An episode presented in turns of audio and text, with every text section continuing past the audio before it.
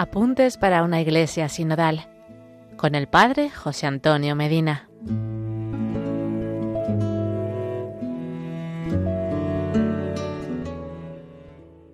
Hola hermanos, seguimos compartiendo los apuntes para una iglesia sinodal para formarnos y poder seguir la llamada que el Santo Padre Francisco hace a toda la iglesia. Continuamos exponiendo la relación de cada una de las divinas personas de la Santísima Trinidad con la iglesia. Hoy hablaremos de la relación de Dios Hijo con la Iglesia Católica.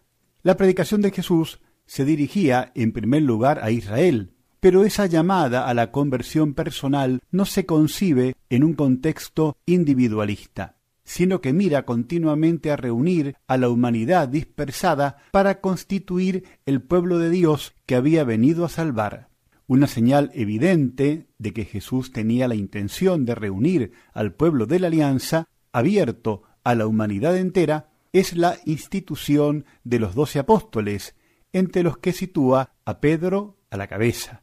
Una nueva señal de esa intención de Jesús es que en la última cena les confió el poder de celebrar la Eucaristía, que instituyó en aquel momento. De este modo transmitió a toda la Iglesia, en la persona de aquellos doce, la responsabilidad de ser signo e instrumento de la reunión comenzada por él y que debía perpetuarse. La Iglesia católica nace, pues, de la donación total de Cristo por nuestra salvación, anticipada en la institución de la Eucaristía y consumada en la cruz.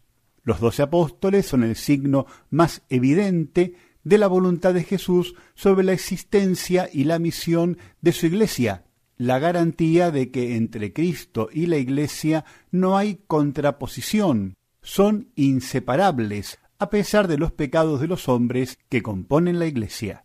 Los apóstoles eran conscientes porque así lo habían recibido de Jesús, de que su misión habría de perpetuarse. Por eso se preocuparon de encontrar sucesores con el fin de que la misión que les había sido confiada continuase tras su muerte, como lo testimonia el libro de los Hechos de los Apóstoles. Dejaron una comunidad estructurada a través del ministerio apostólico, bajo la guía de los pastores legítimos, que la edifican y la sostienen en la comunión con Cristo y el Espíritu Santo, en la que todos los hombres están llamados a experimentar la salvación ofrecida por el Padre. No es posible encontrar a Jesús si se prescinde de la realidad que Él creó y en la que se comunica. Entre Jesús y su Iglesia hay una continuidad profunda, inseparable y misteriosa, en virtud de la cual Cristo se hace presente hoy en medio de su pueblo. Hasta aquí llegamos por hoy. En el próximo episodio seguiremos conociendo más y mejor nuestros apuntes para una iglesia sinodal. Que Dios les bendiga y la Virgen Santa les proteja.